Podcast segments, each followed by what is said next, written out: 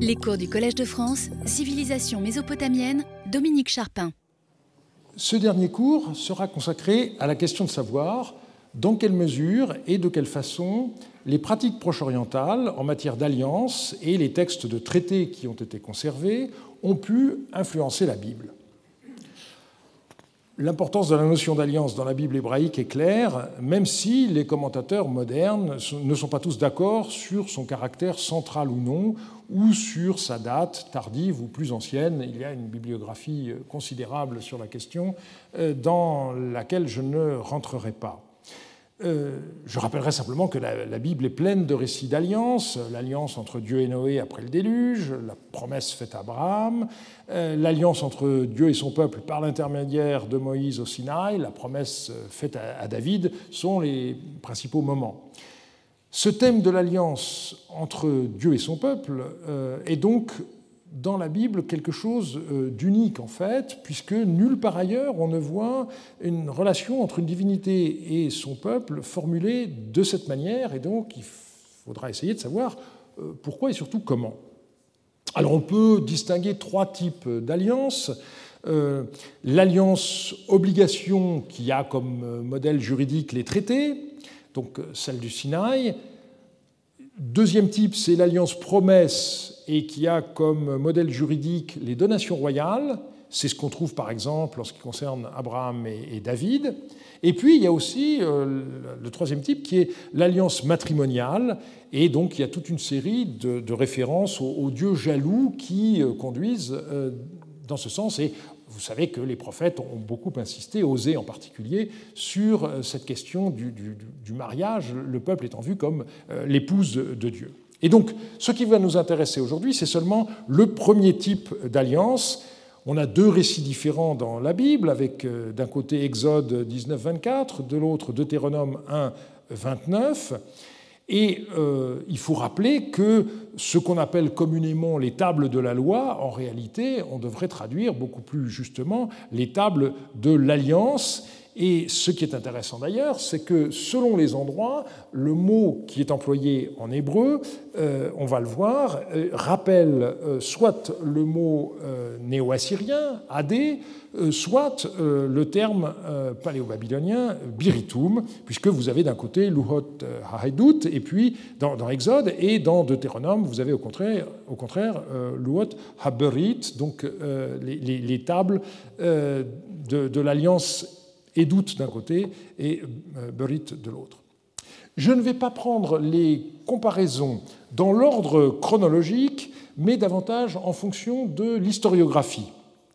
En effet, dans un premier temps, ce sont les traités hittites euh, qui ont le plus attiré l'attention. Ensuite, les chercheurs ont mis davantage l'accent sur la comparaison entre les textes néo-assyriens et ceux de la Bible, et plus récemment, l'avalanche des publications de textes paléo-babyloniens a encore timidement conduit à des comparaisons avec la Bible.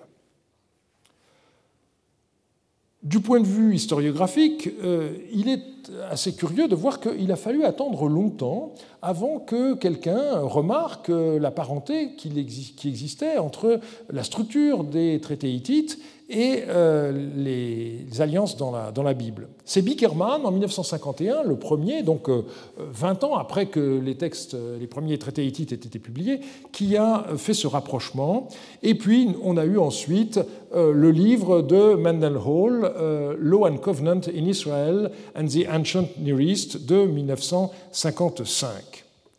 la comparaison a fait apparaître des formulaires très proches avec six éléments distinctifs. D'abord l'introduction du déclarant, ensuite un préambule historique, la majeure partie étant constituée par les clauses, puis une déclaration relative à la mise par écrit du document, des témoins, et pour finir, des malédictions et bénédictions. Ces éléments ne sont pas présents dans tous les traités, mais malgré tout, euh, il s'agit euh, d'un ensemble cohérent et on doit remarquer que toutes les études postérieures à Mendenhall ont repris sa numérotation. C'est ce que je vais faire dans ce qui suit. Premièrement, l'introduction du déclarant.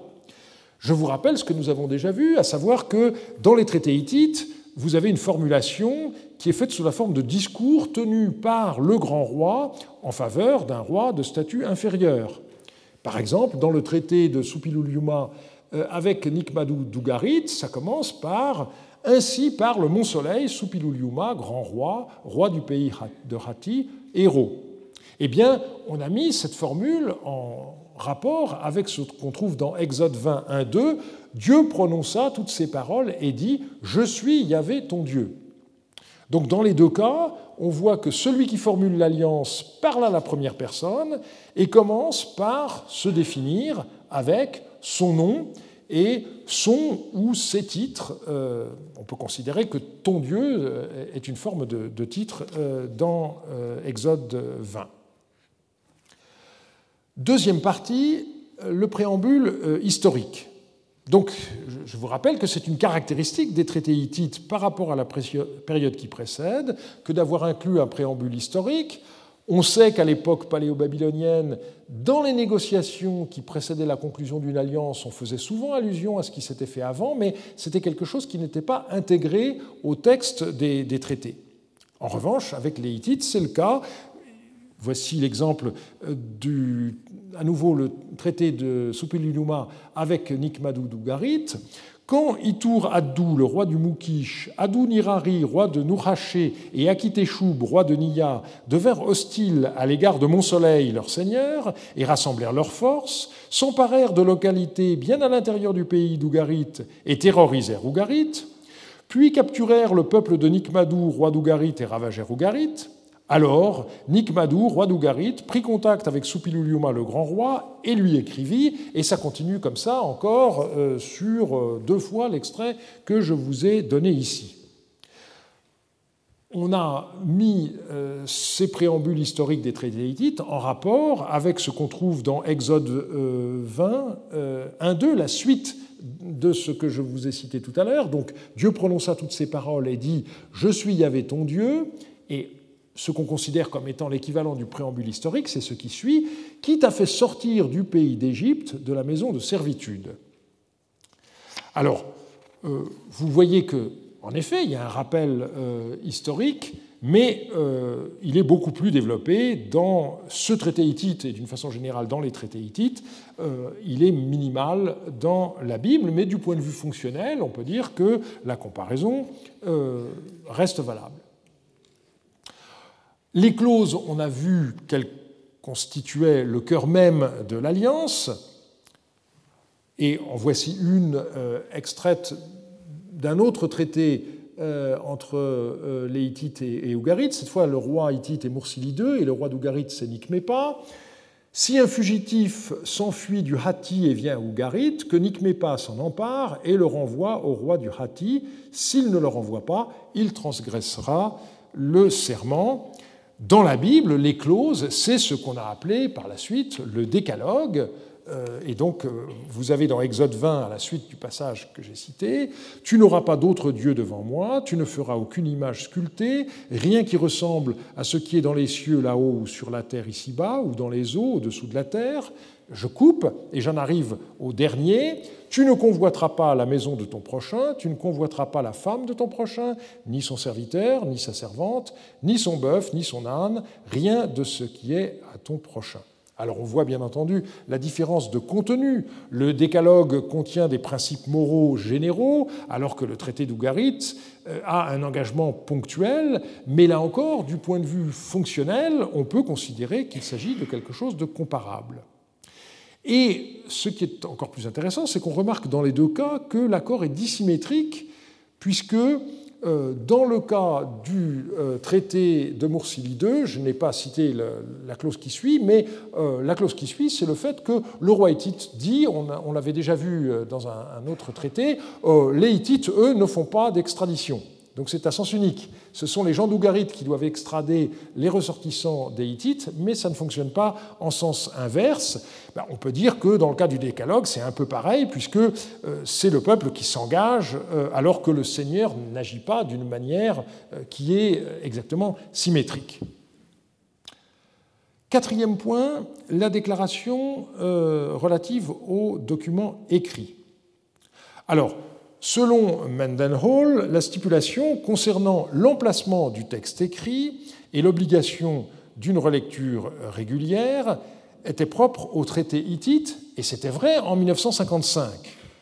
Mais il faut dire quand même que cet élément est plus souvent absent que présent. Alors on peut citer comme exemple le traité de Muwatali avec euh, Alexandou de Wilusa. Maintenant, Alexandou, la tablette que j'ai préparée, excusez-moi, euh, pour toi, doit être lue euh, chaque année à trois reprises. Ces clauses ne sont pas égalitaires, littéralement de 1 à 1, mais livrées, décidément, je me suis mal relu, par le Hati. Et euh, dans la Bible, l'obligation euh, de mettre par écrit les choses eh bien, souligne bien entendu le rôle de Moïse à cet égard. C'est ce qu'on a dans Deutéronome 27.8. Tu écriras sur ces pierres toutes les paroles de cette loi, grave-les bien.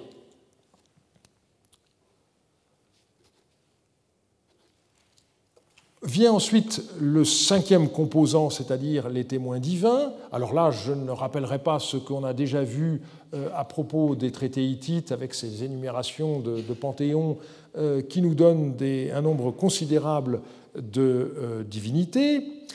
On pourrait dire dans un premier temps que pour la Bible, évidemment, euh, il n'y a rien de tel, et pour une première raison que nous sommes dans un monde monothéiste, donc euh, il n'est pas question d'avoir de longues listes de divinités qui soient garantes de l'alliance, euh, ce serait contradictoire, mais quand même, on trouve des passages où Dieu lui-même se présente comme le garant de l'accord conclu, comme dans Deutéronome 32. Voyez maintenant que moi, moi je le suis et que nul autre avec moi n'est Dieu. C'est moi qui fais mourir et qui fais vivre. Quand j'ai frappé, c'est moi qui guéris, et personne ne délivre de ma main.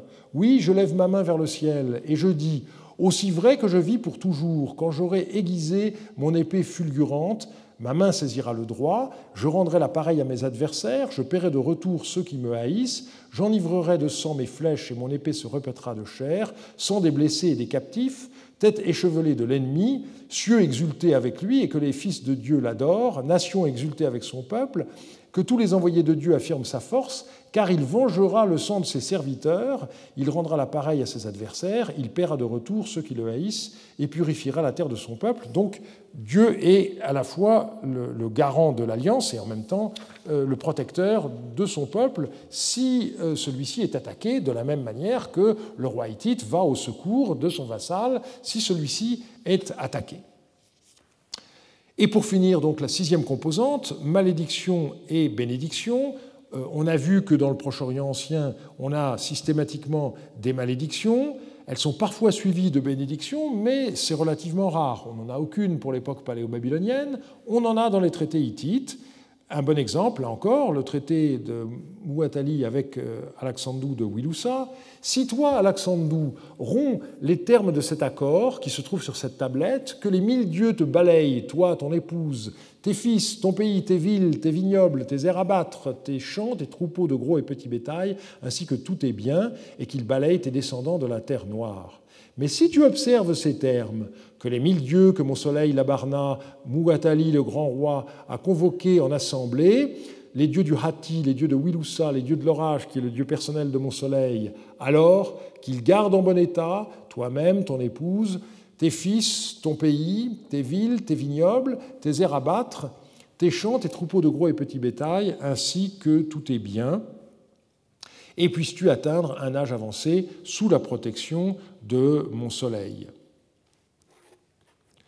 Et euh, dans la Bible, on a un balancement euh, un peu analogue dans Deutéronome 28. Or donc, si tu obéis vraiment à la voix de Yahvé ton Dieu, en gardant et et pratiquant tous ces commandements que je te prescris aujourd'hui, Yahvé ton Dieu t'élèvera au-dessus de toutes les nations de la terre, toutes les bénédictions que voici t'adviendront et t'atteindront, car tu auras obéi à la voix de Yahvé ton Dieu. Et là, vous avez une très longue série de bénédictions que j'ai sautées. Mais si tu n'obéis pas à la voix de Yahvé ton Dieu, ne gardant pas ses commandements et ses lois euh, que je te prescris aujourd'hui, toutes les malédictions que voici t'adviendront et t'atteindront. Et là encore, vous avez une grande série de euh, malédictions. Donc les bénédictions précèdent, au contraire, euh, du texte hittite. Et donc, pour Mendenhall, la cause était entendue. la forme de l'alliance conclue au Sinaï était celle des traités hittites, et cette coïncidence était à ses yeux un argument en faveur de l'historicité substantielle du récit du livre de l'Exode en particulier. Et il a été suivi par euh, Kenneth Kitchen, qui a notamment écrit dans son livre euh, Bible in its World, nous avons de ce fait euh, aucun élément factuel qui nous permette de dater l'alliance du Sinaï et ces deux renouvellements plus tardivement que l'époque des données avec lesquelles elles sont en liaison le plus étroite, c'est-à-dire du XIIIe siècle jusque vers 1200 au plus tard.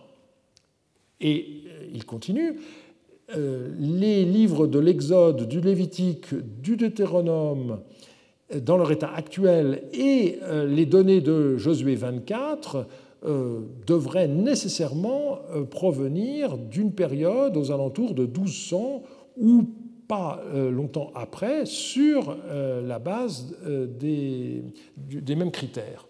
Donc la comparaison structurelle entraîne pour Mendenhall et Kitchen une proximité chronologique.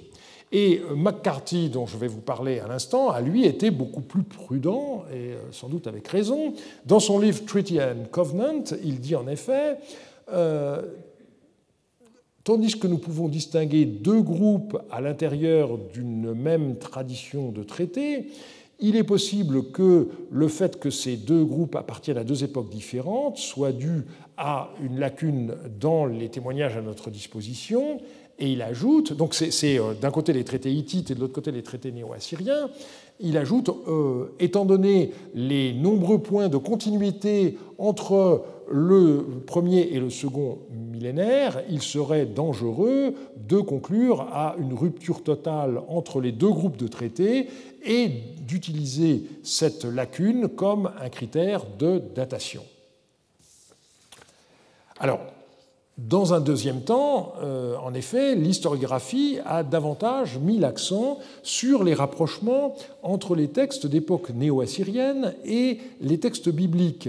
C'est bien entendu euh, la publication en 1958 des Vassal Treaties d'Assaradon qui a entraîné cette inflexion dans les recherches, mais je vous rappelle aussi que 1958, c'est également la date de l'édition par euh, André Dupont-Sommer d'Estelle de Sphiré, euh, dont on a vu l'importance les semaines écoulées. Alors, représentatif de ce courant, c'est le livre de Dennis McCarthy, Treaty and Covenant, euh, non, je ne l'ai pas ici, pardon. Euh, donc, euh, avec un sous-titre A Study in Form in the Ancient Oriental Documents and in the Old Testament, donc traité et alliance, étude formelle des documents de l'Orient ancien et de ceux de l'Ancien Testament, qui a été qui est publié dans la série euh, Analecta Biblica, euh, tome 21 en 1963. C'était la, thèse d'un jésuite américain qui a été faite sous la direction du père Cazel à l'Institut catholique de Paris en 1962. Et c'est un livre qui a eu un énorme succès. Et comme il a été assez rapidement épuisé, son auteur a voulu, 15 ans plus tard, en donner une réédition assez largement modifiée. Donc, euh, en général, on cite Analecta Biblica 21a de 1970 la euh, réédition. Et cette réédition, donc, euh, est assez différente de la première parce que l'auteur a voulu tenir compte du débat qui a suivi la publication de son livre. Alors, euh, McCarthy a reconnu la proximité des textes bibliques relatifs aux alliances avec les traités hittites, et son livre s'ouvre d'ailleurs par une comparaison systématique entre les six éléments constitutifs du traité du roi hittite Muatali avec Alexandre de Wilusa, je vous en ai cité certains jusqu'à présent, et différents passages du Deutéronome, mais par rapport à Mendenhall, il a mis l'accent sur deux faits. D'abord, il a souligné que les traités hittites ont développé les prologues historiques d'une façon considérable, qu'on ne retrouve nulle part, mais néanmoins, il souligne que on trouve un préambule historique dans le traité d'Assurbanipal avec Abiaté et les membres de la tribu arabe de Kédar. Voici le texte. Considérant que Yahuta, le malfaisant, a livré tous les Arabes à la destruction par l'épée de fer et t'a assujetti par l'épée, et qu'Assurbanipal, roi d'Assyrie, ton seigneur, t'a oint et a tourné un visage amical vers vous, si vous approchez de Yahuta en vue de la paix, soyez maudits, etc. Donc ce passage-là, du point de vue euh, fonctionnel, à nouveau, ça correspond euh, au préambule historique des traités hittites. Et on voit ici donc l'enchaînement direct entre le rappel historique et les clauses. J'ai cité la première, mais il y en a d'autres qui sont malheureusement extrêmement euh, mutilées. Donc, dans ce texte néo-assyrien, le rappel historique est minimal, mais il est aussi dans la Bible, hein, euh, qui t'est fait sortir d'Égypte euh, et du pays de servitude, c'était même pas une, phrase complète. Donc on peut dire que voilà, l'insistance qu'on a mis pendant longtemps sur euh, les préambules historiques des traités hittites euh, et qui étaient mis en rapport avec ce qu'on avait dans la Bible, euh, on a la même chose à l'époque néo-assyrienne. En revanche, les traités syriens, donc en particulier les stèles de Sphirée en araméen et les traités néo-assyriens du premier millénaire, ont mis un accent euh, inégalé jusqu'alors sur les malédictions, et là aussi, c'est quelque chose qui a beaucoup d'ampleur dans, la Bible. Donc, euh, si on fait intervenir, en plus du critère euh, fonctionnel, la critère de la longueur, c'est un élément qui rapproche plutôt les textes bibliques des textes néo-assyriens. Alors, il y a eu une tentative récente de Kitchen pour revenir à la position euh, antérieure. Donc, euh, ce livre que j'ai cité souvent dans le cours de cette année, Treaty Law and Covenant in the Ancient Near East, qui est paru en 2012, euh, Kitchen a voulu revenir à une comparaison plus étroite entre les textes hittites et ceux de la Bible, et en minimisant les rapprochements avec les textes néo-assyriens. alors, la volonté sous-jacente est très claire. Quand on connaît euh, les écrits antérieurs de Kitchen, il s'agit de dater l'alliance de Yahvé avec Israël euh, au tournant du deuxième et du premier millénaire. Et il, écrit, page 117 dans la troisième partie du livre, euh, n'est-ce pas, At the hinge between the late second and first millennia BC, donc avant l'époque néo-assyrienne. Alors, comment il s'y est pris? Eh bien, il a essayé de euh, rendre la structure des textes euh, plus apparente euh, sous la forme de ce qu'il a appelé des chromogrammes, et je me rends compte que j'ai oublié de faire une diapositive à cet égard, c'est-à-dire que les différentes composantes dans la structure des textes euh, se voit affecter une couleur particulière, et ensuite vous avez des grands tableaux, et où vous voyez les, couleurs qui se succèdent, et donc vous pouvez voir de cette manière-là euh, qu'est-ce qui est le, plus proche. Euh, donc il y a une couleur pour la liste des dieux, une autre pour les clauses, malédictions, etc. Par ailleurs, il se livre à des comparaisons thématiques et pour euh, effectuer ces comparaisons, eh il utilise les euh, index dans lesquels euh, les différents thèmes abordés dans les différentes parties des textes du corpus sont répertoriés. Alors, Kitchen et Lawrence ont fait un travail énorme. Euh, et euh, leur travail a tout récemment euh, fait l'objet d'une critique qui me paraît très juste par Jacob Lauinger dans le dernier numéro du Journal of the American Oriental Society, dont j'ai pu prendre connaissance il y a quelques semaines. Les objections de Lauinger portent sur trois points. D'abord, la question du corpus. Lauinger se demande pourquoi Kitchen et Lawrence ont écarté du corpus des textes tels que les serments de fidélité de Marie, d'une part, et puis les textes d'édits, qu'il s'agisse des édits paléo-babyloniens ou des édits hittites, et puis également les décrets médio-assyriens, euh, qui sont euh, des textes très importants. Alors, il est clair que la réponse, c'est euh, il y a déjà 106 textes dans le corpus et ça couvre plus de 1000 pages. Donc si on en avait ajouté davantage, euh, ça aurait été euh, quelque chose de non maniable. Le problème est que, euh, D'accord, mais ça fausse la comparaison, parce qu'il y a des éléments qu'on trouve dans ces textes qui pourraient être comparés avec des choses qu'on a dans la Bible, et comme ces textes sont exclus a priori, la comparaison en ressort faussée. C'est le premier point. Ensuite, il passe à des points de méthode. Et euh, il reproche à Kitchen et Lawrence de ne pas expliquer clairement qu'est-ce qu'ils appellent des éléments comparables. Et il souligne aussi le danger des comparaisons thématiques parce qu'elles sont, comme je l'ai indiqué tout à l'heure, filtrées par l'usage de l'index. Alors il donne un exemple, euh, la couleur jaune. La couleur jaune, c'est pour les éléments numéro 4, le dépôt d'un exemplaire écrit.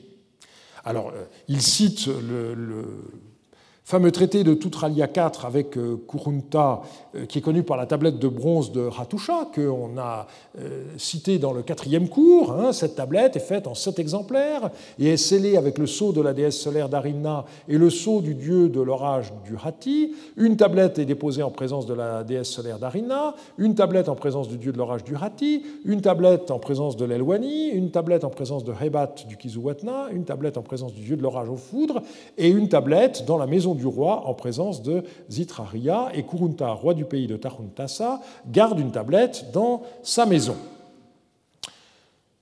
Alors, euh, ce texte est mis en rapport avec Josué 24-26, que les auteurs ont également tagué en jaune, donc euh, dans la rubrique Deposit of Record, et Josué écrivit ces paroles dans le document des, instructions de Dieu. Il est évident que la comparaison est minimale, mais surtout, si on regarde les tableaux, on voit que pour les traités néo-assyriens, il n'y a aucune bande jaune. Et donc, évidemment, la conclusion devrait être qu'il n'y a pas d'allusion à la conservation de textes mis par écrit à l'époque néo-assyrienne, sauf que c'est faux.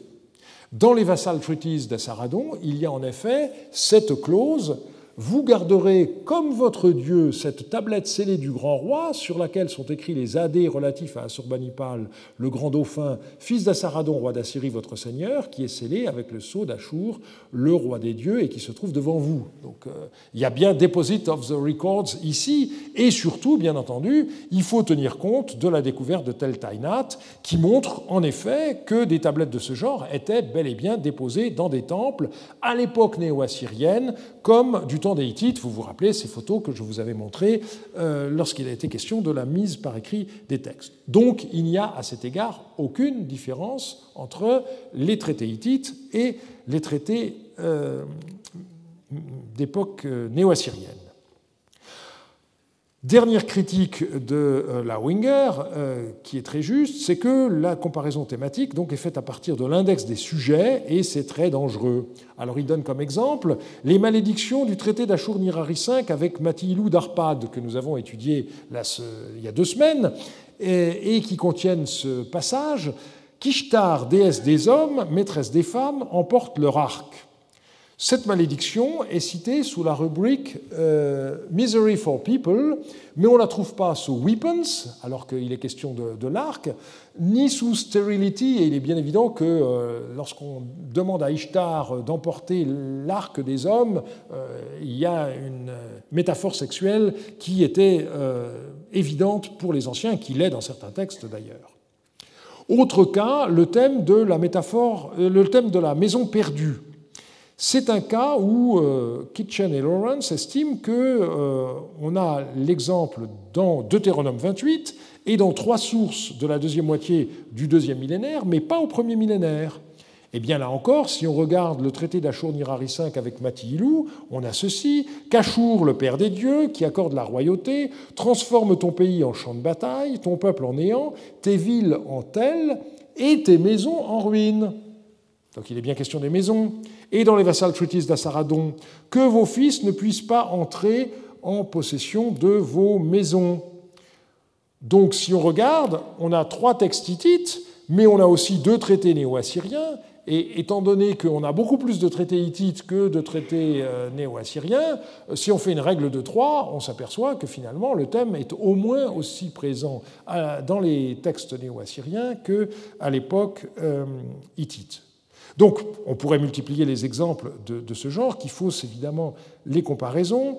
Et donc, si on doit euh, conclure, eh on dira que c'est un énorme travail, mais qui n'est pas du tout convaincant. D'un côté, malgré ce qu'affirment les auteurs, l'étroitesse des comparaisons entre la Bible et les textes hittites n'est finalement pas aussi prépondérante par rapport aux comparaisons qu'on peut faire entre euh, les textes bibliques et les textes néo-assyriens, ni quant à la structure, ni quant à la thématique. Et puis il reste un problème essentiel qui réside dans le passage entre comparaison et datation, euh, qui est loin d'être aussi évident que Kitchen le croit de façon finalement assez candide. Alors, je vous l'ai dit, donc, euh, je vous ai proposé de prendre ces comparaisons dans un ordre qui correspond à l'historiographie, et donc c'est seulement maintenant que j'aborderai la question de la comparaison euh, des textes euh, bibliques avec les textes et les pratiques d'époque euh, amorite. Je commencerai par faire remarquer que euh, dans le dossier des comparaisons entre les textes paléo-babyloniens et la Bible, ça n'est pas le dossier des alliances qui a jusqu'à présent dominé l'historiographie, mais bien davantage celui des prophéties. Et pour cause, la publication de rêves et de prophéties provenant des, du Palais royal de Marie a commencé en 1950, alors qu'il a fallu attendre 1986 pour avoir le premier traité. Donc 36 euh, ans de bibliographie, euh, ça n'est pas rien.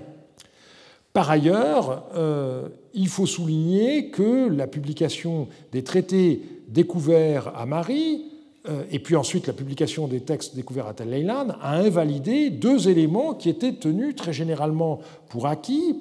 McCarthy, en 1963, mais encore en 1978, ignorait l'existence de textes de traités d'époque paléo-babylonienne, puisqu'ils n'étaient pas encore publiés. Et Korochek, en 1931, mais à nouveau en 1967, je l'avais cité, croyait à un mode de transmission purement orale des traités d'alliance à l'époque euh, paléo-babylonienne. Alors, la comparaison entre les données de la Bible et celles de l'époque amorite concernant les alliances peut porter sur plusieurs éléments. D'abord, le rite de l'immolation d'un anon, ensuite l'étymologie du mot hébraïque pour alliance qui est berit, et finalement l'obligation de euh, sincérité. Et puis, j'en ajoute un, dernier qui est la question des alliances par le sang. Je commence par euh, la question de l'immolation de l'annon. La première euh, référence figure dans ARM 2 37, donc un des premiers volumes de Lettres de Marie qui a été publié, et le bibliste Martin Knott a très vite compris l'intérêt du, texte dans un, article qui est paru en 1955. Il était question dans cette lettre au, roi de Marie de tuer l'annon entre Birit, les Bédouins et les gens de l'Idamarats. Et donc on a remarqué, euh, j'y reviendrai, euh, la ressemblance entre l'acadien Birit est l'un des mots hébreux pour alliance qui est Berit, mais surtout ce rite de l'immolation d'un anon, dont on possède désormais de nombreuses autres attestations, on l'a vu, euh, eh bien, a rappelé le rite de Genèse 15, 9 qui décrit l'alliance entre Dieu et Abraham.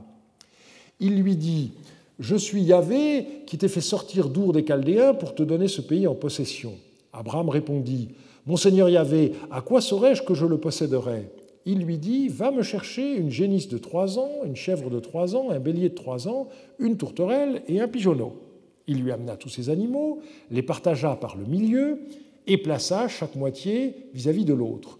Cependant, il ne partagea pas les oiseaux. Les rapaces s'abattirent sur les cadavres, mais Abraham les chassa. Comme le soleil allait se coucher, une torpeur tomba sur Abraham, et voici qu'un grand effroi le saisit. Je saute un passage. Quand le soleil se fut couché et que les ténèbres s'étendirent, voici qu'un four fumant et un brandon de feu passèrent entre les animaux partagés. Ce jour-là, y avait conclu une alliance avec Abraham en ces termes À ta postérité, je donne ce pays, du fleuve d'Égypte jusqu'au grand fleuve, le fleuve d'Euphrate. Alors, il y a des détails du texte qui sont très difficiles à expliquer. Euh, et je ne rentrerai pas dans les détails, mais on voit bien qu'il y a l'idée qu'on partage les, animaux, et euh, il y a cette notion qu'on comme on ne peut pas voir Dieu, n'est-ce pas, il faut quand même qu'il intervienne, parce que sinon ça ne peut pas être une alliance. Donc euh, il y a cette mention du four et du brandon de, feu, n'est-ce pas, qui sont comme une substitution de la, personne divine, n'est-ce pas Et euh, à la fin, il y a les paroles de l'alliance qui est conclue. De façon beaucoup plus laconique, mais finalement beaucoup plus proche des textes de Marie, euh, vous avez ce discours de Dieu dans Jérémie 34, 18. Et ces hommes qui ont trahi mon alliance, qui n'ont pas observé les termes de l'alliance conclue par eux en ma présence, je vais les rendre pareils aux veaux qu'ils ont coupés en deux pour passer entre ces morceaux. Ça, c'est exactement euh, un rite par analogie euh, dont le, sens est donné explicitement par le traité araméen de Bargaya et Matihilo, les, les stèles de Sphirée, qu'on a commenté la semaine dernière, de même qu'est coupé ce veau-ci, qu'ainsi soit coupé Matihilou et ses grands. Donc là, euh, il s'agit d'un rite, euh, on le voit, qui n'est pas spécifique de l'époque amorite, puisque euh, même si les attestations les plus anciennes remontent à cette période, c'est encore pratiqué à l'époque néo-assyrienne, mais il y a quelque chose où le rapprochement est clairement valable. Le deuxième point, donc, c'est l'étymologie du mot hébraïque pour alliance. Les récits d'alliance de Marie emploient la préposition birite, qui signifie entre, pour désigner une alliance établie entre deux parties.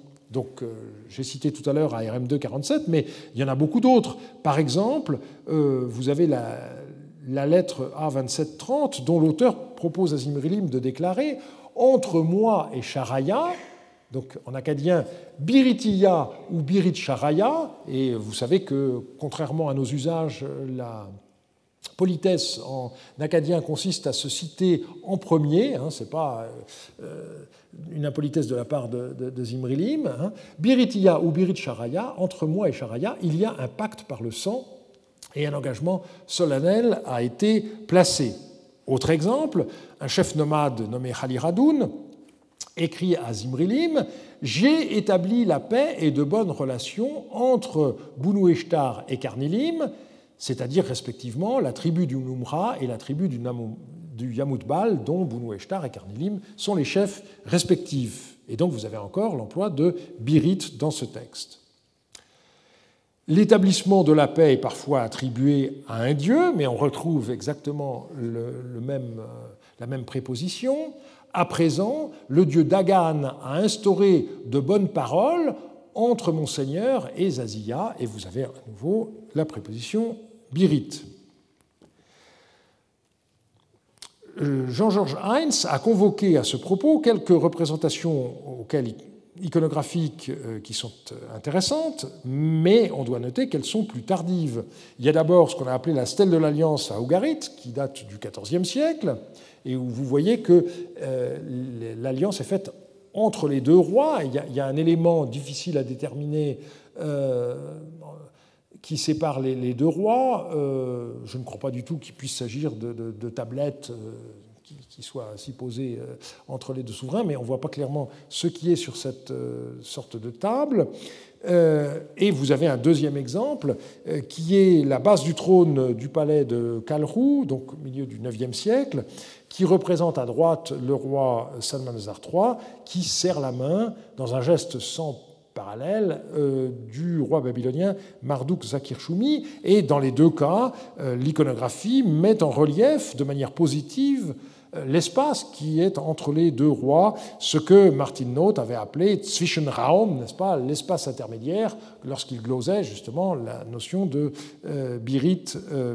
Et donc, je citerai la conclusion de Heinz. On peut établir un lien étymologique et sémantique entre la préposition acadienne Birit entre, dans son usage mariotte en contexte d'alliance, et le substantif hébraïque Berit, que l'on s'accordera ainsi à traduire par alliance.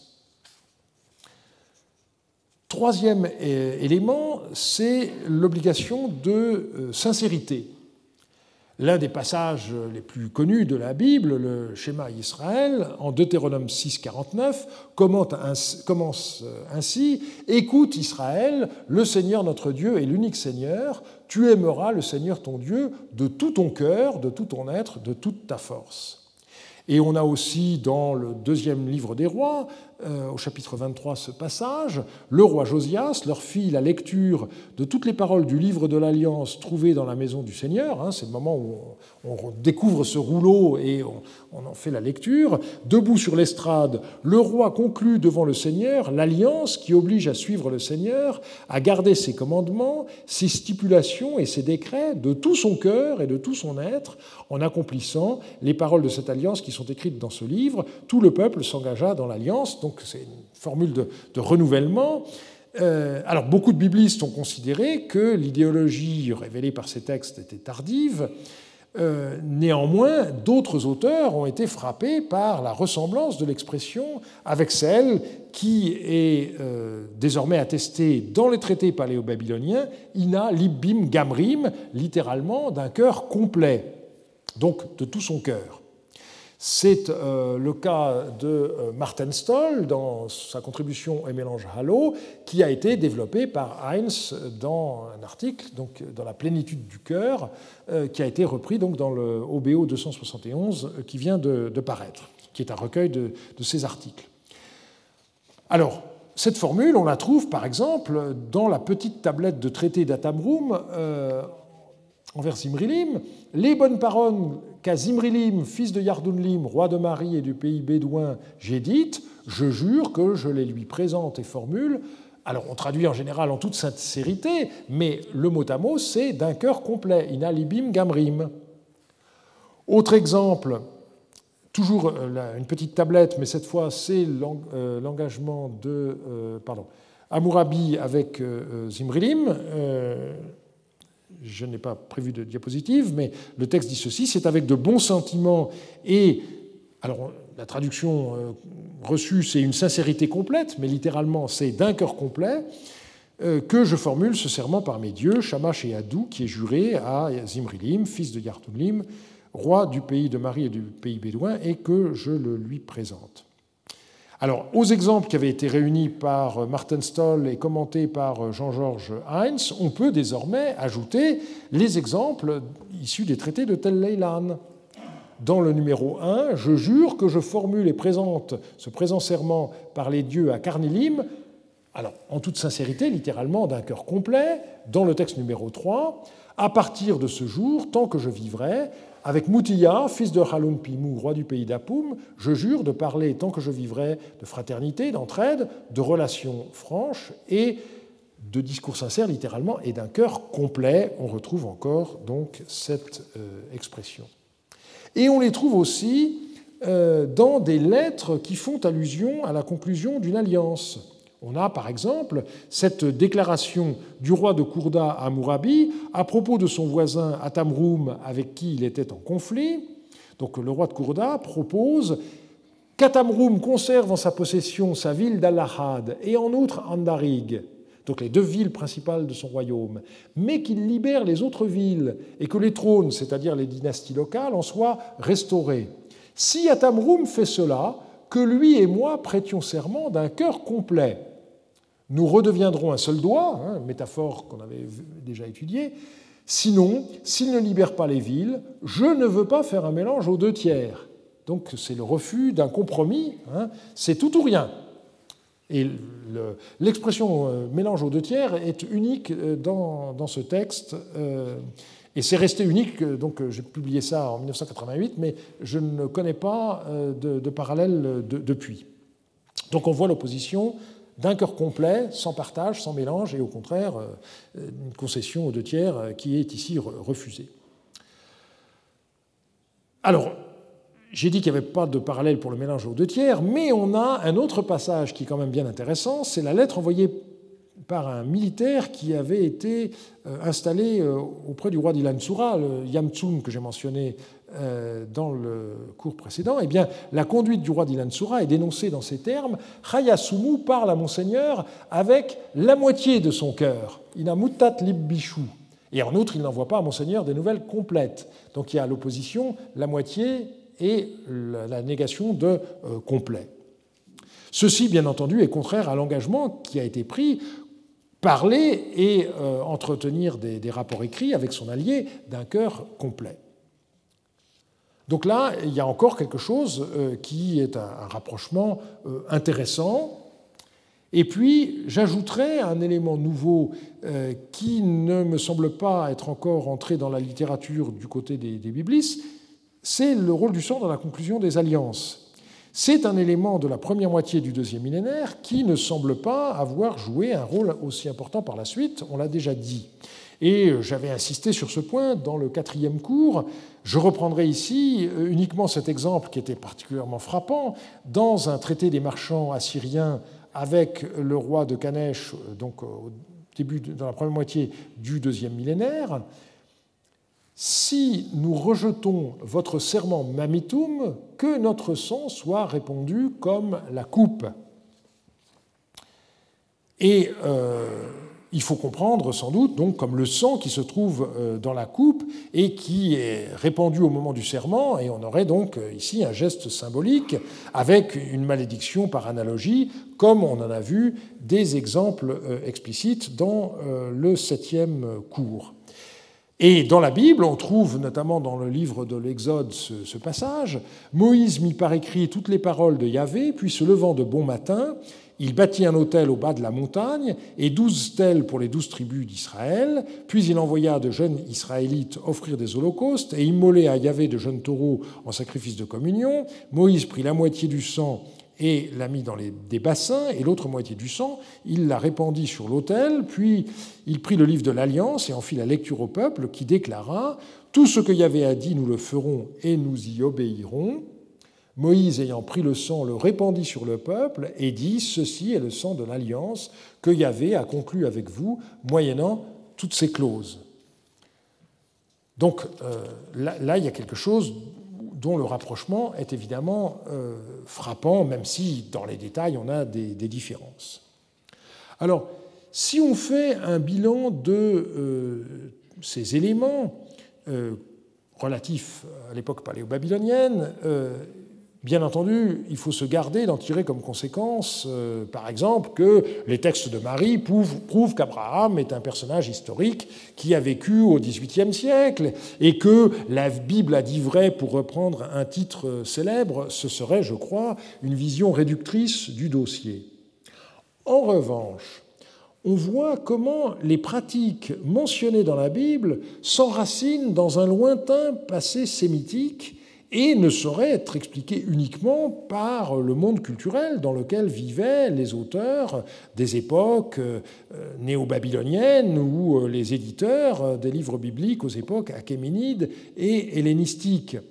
Et de ce point de vue, euh, je retiens du livre de McCarthy son insistance sur l'importance du passé semi-nomade de certaines composantes de ce qui a fini par devenir Israël, Hein, la mémoire euh, d'être un peuple errant euh, qu'on trouve dans le Pentateuque est simplement trop, enfin les allusions euh, à ce passé sont simplement trop nombreuses pour être niées.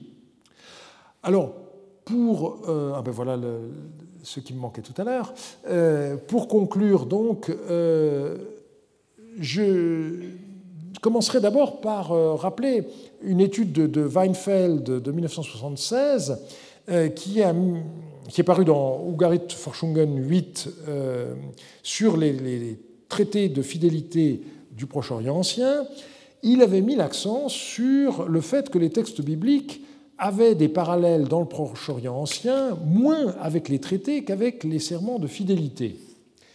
Et euh, il insistait notamment euh, et à juste titre, sur le fait que les soi-disant vassal treaties d'Assaradon n'étaient pas vraiment un traité, mais euh, en réalité des serments de fidélité, puisque la population elle-même devait prêter serment de fidélité envers Assurbanipal lorsqu'il pour, jurer que après la mort d'Assaradon, c'est bien Assurbanipal qui serait reconnu comme roi. Et d'une certaine manière, l'augmentation de la documentation paléo-babylonienne a donné raison à Weinfeld. Son article date de 1976 et euh, les traités de fidélité, les serments de fidélité euh, ont été publiés euh, par Jean-Marie Durand dans les mélanges Garelli en 1991, donc bien après, avec encore un exemplaire supplémentaire en 2010. Alors je dirais que il y a deux éléments. Donc, à la fois c'est vrai, mais en même temps, les documents paléo-babyloniens montrent que la ligne de partage entre traité et serment de fidélité est finalement beaucoup plus ténue qu'une analyse en fonction des catégories modernes le laisserait croire, et je crois que j'ai suffisamment insisté sur ce point, mais ça me paraît être une, des, un des éléments importants à euh, retenir du, cours de cette année. Et je terminerai euh, ce cours consacré à la, comparaison en disant qu'il euh, faut raison garder de deux manières. Premièrement, il y a des ressemblances de structures qui ne sont pas forcément des ressemblances génétiques. Simplement parce que, comme McCarthy lui-même le dit dans son livre, il n'y a pas dix mille manières de faire. Donc, euh, au sein euh, d'un certain nombre de, possibles, eh bien que euh, on ait fait de la même manière ne signifie pas forcément qu'il y a eu un emprunt. Et surtout, et surtout, même lorsqu'il y a ressemblance génétique, et je crois qu'on l'a dans beaucoup des exemples que j'ai cités aujourd'hui, ces ressemblances ne signifient pas forcément une proximité dans le temps, parce qu'on est là dans euh, des questions de structure de longue durée qui ne se modifient que lentement. Ce sont des conduites qu'on n'abandonne pas du jour au lendemain.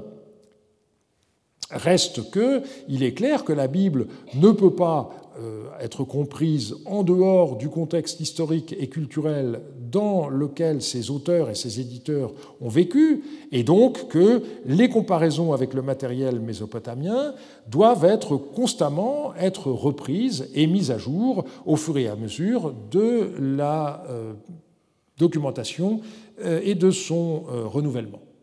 Je vous remercie de votre attention. Retrouvez tous les contenus du Collège de France sur www.colège-2-france.fr.